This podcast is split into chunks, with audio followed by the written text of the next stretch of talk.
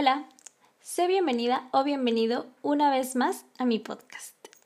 Este es el capítulo número 3 en el que hablaré de lo que significa para mí la belleza, el amor propio y cómo es que lo manejo desde que tengo memoria.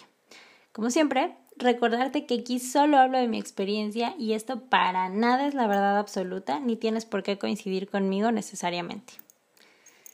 Así que comenzaremos pues hablando de que si me sigues por redes sociales o me has visto a medias en mi canal de ASMR, sabrás qué tipo de complexión tengo más o menos. Em, casi todo el tiempo peso 50 kilos. No soy precisamente una mujer alta, mido 1,57.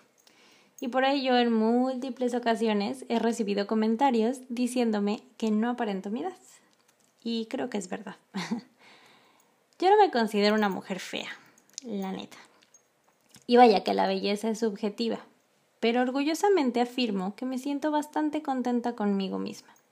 Y no fue una tarea fácil, ni ha sido así toda la vida. Yo creo que como todos he pasado por momentos de bajón en los que no soy precisamente pues la mujer más segura del mundo. Pero al pasar de los años sí que me he dado cuenta de las modificaciones mentales y físicas que he tenido. He dejado de hacer pues algunas cosillas. Y esto es, creo yo, parte de la madurez y a cierta edad acepté y atesoré realmente quién es que soy yo.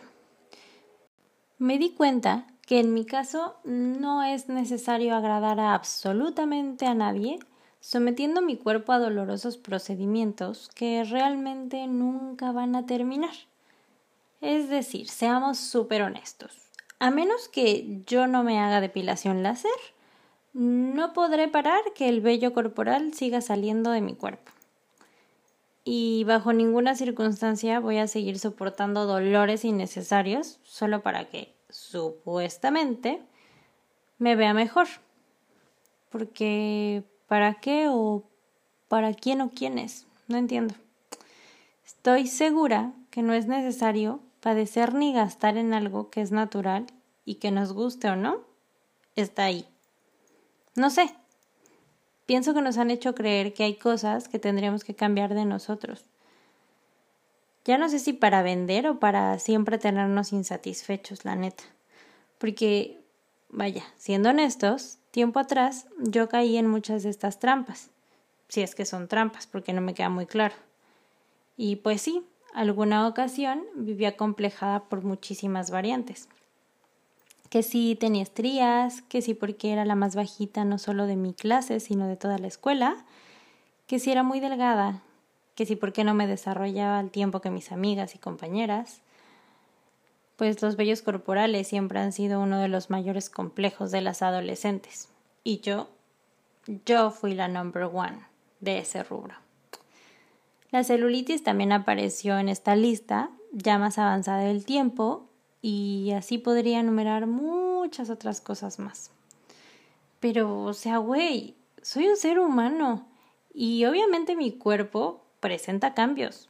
Las hormonas ponen cosas, olores, formas en mi cuerpo y eso habla de mi desarrollo, de que está bien y pues vaya, no me quedé estancada ni tuve ningún desorden extraño. Al contrario.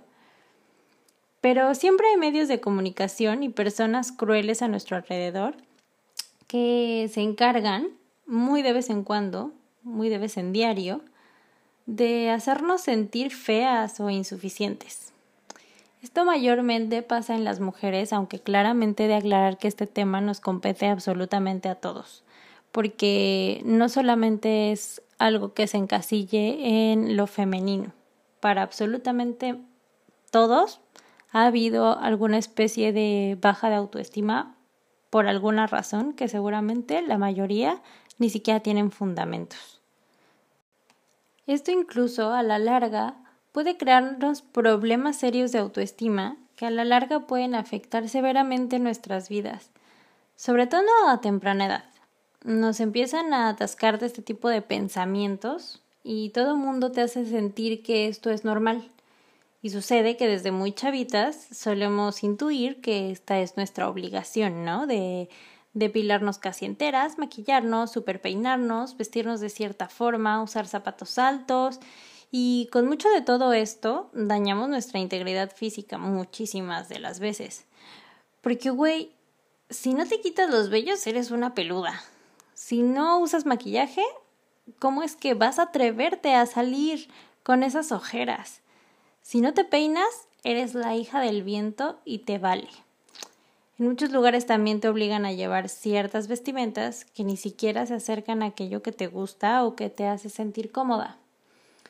En mi caso, mm, pues varias veces sufrí de cosas terribles como quemaduras por la cera fría o caliente. Da igual. De tanto tirar de aquello, la piel se daña de maneras súper dolorosas y llevan bastante tiempo para sanarse.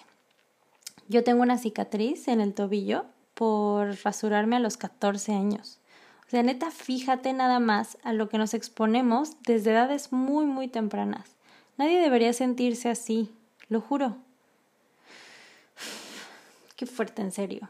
Creo firmemente que deberíamos empezar a concientizarnos a nosotros mismos y a las próximas generaciones. Si no tienes hijos, a tus sobrinos, hermanos, primos o lo que sea, a cuidar más su interior y no dañar el de los demás porque aunque sea algo súper trillado decir que lo que importa es el interior, creo que es 100% real, no fake. Güey, neta, seguro lo sabes, pero si no, te anuncio que depilarte de pies a cabeza no quita los malos sentimientos, pensamientos, depresión, ni modos de ver la vida. En general, Hacer cualquier ritual que tape lo que somos verdaderamente no arregla nada, nada de todo lo que llevamos por dentro. No tenemos por qué encajar en un patrón que supuestamente te dice qué es lo correcto. Y ojo que yo no digo que te tienes que quedar con esas cosas porque vaya, tampoco es una regla ni mucho menos. Todos en algún momento de nuestras vidas nos hemos dado nuestros gustitos para sentirnos mejor y una que otra cosilla también llega a ser necesaria hasta por higiene. De alguna manera yo creo que el truco, considero neta, que está en aceptarnos como somos. Amar la belleza de lo natural, sea cual sea nuestra etnia o naturaleza. Y ahora quiero super aclarar que aceptar la naturaleza de nuestro cuerpo para nada, para absolutamente nada, está peleado con ser higiénico. Recortar algunos vellitos regularmente, cuidar nuestras aromas, ducharnos diariamente de ser posible, es esencial a partir de ciertas edades. Y súper random. Quiero contarte que ciertamente aún me topo con gente en la calle que visualmente es alguien aseado, pero neta, Huelen a cebolla cruda recién cortada para pico de gallo. Y no, señores, eso no enamora ni hace feliz a ningún ser vivo. En fin, que cada quien hace con su cuerpo lo que quiere. Pero, sin duda alguna, amarse también es cuidarse y mantenerse lo más saludable y lindo posible sin lastimar quienes somos ni por dentro ni por fuera. Así que solo te pido que si haces cualquiera de las cosas de las que sigo hablando en este podcast, las hagas por gusto y no por obligación, como sugerencia, claro. Y añado aquí el paréntesis del episodio. Si a ti te gusta practicar cualquiera de las cosas que estoy mencionando, lo disfrutas, te diviertes o incluso es tu profesión, yo cero estoy en contra. A mí simplemente ya no me hacen feliz y no las necesito. Lo considero un gasto innecesario en mi vida. Pero sigamos. Ahora me pregunto cómo es que pasé de ser alguien súper vanidosa a una mujer que hoy en día llamarían básica.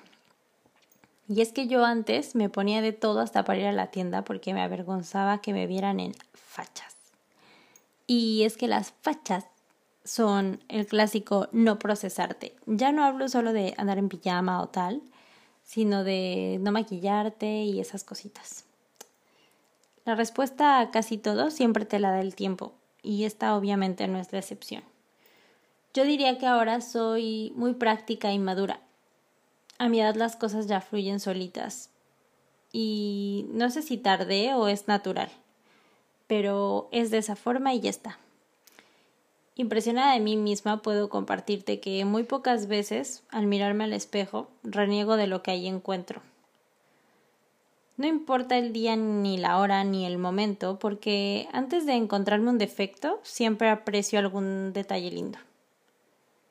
Casi siempre el cambio en el rostro con el maquillaje es evidente.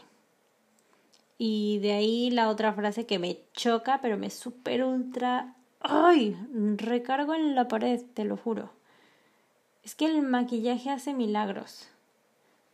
es que no sabes lo mucho que me enferma y repudia esa frasecita. Porque este tipo de cosas es que uno aprende a sentir que sin productos coloridos en la cara no eres suficiente. Pero siguiendo con el tema, no me voy a desviar. Por desgracia, una vez que quedas espectacular, la cosa no ha terminado. Pasas las horas eh, maquillándote primero y al rato ya debes esmerarte también para retirar todo lo que te tronchaste encima. Y honestamente yo no me siento capaz de invertir tantos minutos de mi día para algo así. Mejor veo un buen video, algún capítulo de mi serie favorita, hago algún atrapasueños, puedo también grabar un video o cualquier cosita que sí me motive. De verdad, esa soy yo ahora mismo. Claro que esporádicamente sí rizo mis pestañas y uso algún labial, pero no más, a menos de que en serio tenga muchas, pero muchas ganas. Decidí abordar este tema hoy porque hace no mucho me lastimé la piel con cera fría. Tenía una obsesión con el bigote desde que mi primer novio, o sea, en serio, mi primer novio de hace una vida entera, a ver, deberá tener esta historia que te cuento unos mínimo 14 años. Y este hombre me hacía burla de eso. Y yo la verdad me sentía súper mal, así, insegura a tope. Pero no recuerdo habérselo dicho jamás. Por desgracia, él no fue el único. Malamente años atrás yo era malísima eligiendo parejas, pero esa es otra historia que contaremos en algún capítulo. Me pregunto de verdad si ellos alguna vez se quitaron un solo vellito del bigote con pinzas de depilar. Sí, así, de raíz, como las machas, como los machos. A algunos hombres les es muy fácil reírse o criticar algo que no tienen idea de cómo duele físicamente. Seguramente debí retarlos a pegarles o algo así, una de estas tiritas. sí, esta pudo haber sido una buena opción para que se callaran. Y ya sea cuando estuvieran despiertos o dormidos, rájale, quitárselas así con todo y sus greñas. Pero bueno, hoy por hoy eso ya me da igual, la neta. Pero en fin, se acabó, no hay más. Así como también se acabó el utilizar sostén, sujetador o brasier. Sí, yo ya no lo uso casi nunca. Y es que tomé esta decisión a partir de que me di cuenta que me hacía mucho más daño de lo que me beneficiaba. Y sí, he de admitir que fue súper complicado porque, como te comenté en el capítulo anterior, vivir en la Ciudad de México siendo mujer, en mi experiencia, siempre ha sido muy incómodo y salir a la calle en jeans y una blusa normal era motivo suficiente para sus guarrerías de palabritas o supuestos piropos que absolutamente nadie solicitó. Así que imagínate ir por ahí con los pechos sin algo que los disimule. Tristemente tenemos que cubrir nuestros pechos no por protección del físico, sino por protección de la gente. Neta, qué triste. Ay, en fin, eh, pues también digamos que ellas no son muy discretas, ¿no? Tienen sus propios radares de aquí estoy y hazme caso. Entonces no es como que puedas taparlas fácilmente si no utilizas un bra con este rellenito feliz que no es como para simular que tenemos más boobies, sino simplemente para que justamente este tipo de cosas no se noten y es, es lamentable, de verdad es lamentable porque eso no tiene absolutamente nada de malo. Pero en fin, el caso es que era un rollo terrible porque al ir haciendo eso, es decir, empezar a, a, a cambiar de hábitos, me condicionaba a siempre tener abrigo o algo que si hacía calor me hacía sudar como maldita. Lo agradable es que al poco tiempo que comencé con este cambio fue que me mudé para acá y ha sido súper bueno todo.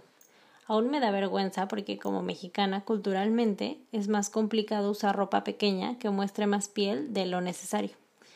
Aquí todo es mucho más libre, tanto que en las playas ves niñas, chavas y hasta señoras mayores haciendo toples sin que fuese una playa nudista. Todo un show que a mí me sigue costando trabajo ver hasta de lejos. Me pongo súper nerviosa y no sé hacia dónde dirigir mi mirada sin incomodar a nadie ni a mí misma. No, no, no, es un rollito de verdad. Y no es en mal rollo, o sea, justo es como como lo que te digo, uno trata como de, de normalizarlo, pero pues por lo menos yo lo tengo súper arraigado porque está mal visto. Pero bueno, ya tampoco utilizo planchas ni tenazas ni nada para alaciar mi cabello, porque así tal cual está, me encanta. No lo he teñido ya desde hace aproximadamente un año y uso tratamientos de hidratación y cuidado para que esté cada vez más sano y lindo porque si me conoces, sabes que hace unos años no paraba de cambiarme el color y de colorarlo a grados muy agresivos que obviamente lo dejaron suficientemente jodido para que ya no me dieran ganas. Y lo corté y lo corté hasta que me desesperé y elegí eh, hace más de un año que ya lo iba a dejar descansar. Me di un baño de em, tinte de henna para que fuera lo más natural, pero se me tapara todo el desastre que tenía en la cabeza. Y poco a poco lo he ido mochando solo de las puntitas en plan para quitar todo lo que está dañado y dejarlo crecer felizmente. Pero, pues bueno, en general hago como, como muchísimas cosas para, para empezar a ser lo más natural posible. Y con todo esto que te digo, quiero simplemente que recuerdes. Al final Vamos a vivir siempre nuestro cuerpo. Y nos guste o no, la naturaleza siempre nos va a reafirmar qué y quiénes somos. Entonces, ir en contra de nosotros, sobre todo si nos daña de cualquier forma, no me parece adecuado ni justo. No estoy en contra de nada de lo que las personas hagan consigo mismas, siempre que sea porque las haga felices y no lastimen su integridad física ni psicológica fin. Me despido, agradeciéndote muchísimo que hayas escuchado este episodio. Espero que lo hayas disfrutado tanto como yo y que esta vez la recomendación musical del día de hoy será Perfecta de Jessie y Joy. Nos vamos a poner pop en este episodio. si escuchas este podcast en Anchor, podrás automáticamente oír un trocito de la rola una vez que termine de hablar, pero en Spotify la localizas en el buscador. Esta canción me recuerda cosas muy chidas. Ojalá también te sientas súper agradecida o agradecido y orgullosa o orgulloso de tener lo que tienes y ser quien eres. En fin, que gracias por haberme escuchado una vez más y nos oímos por aquí la próxima semana. Te mando un fuerte abrazo y mucho amor. Bye.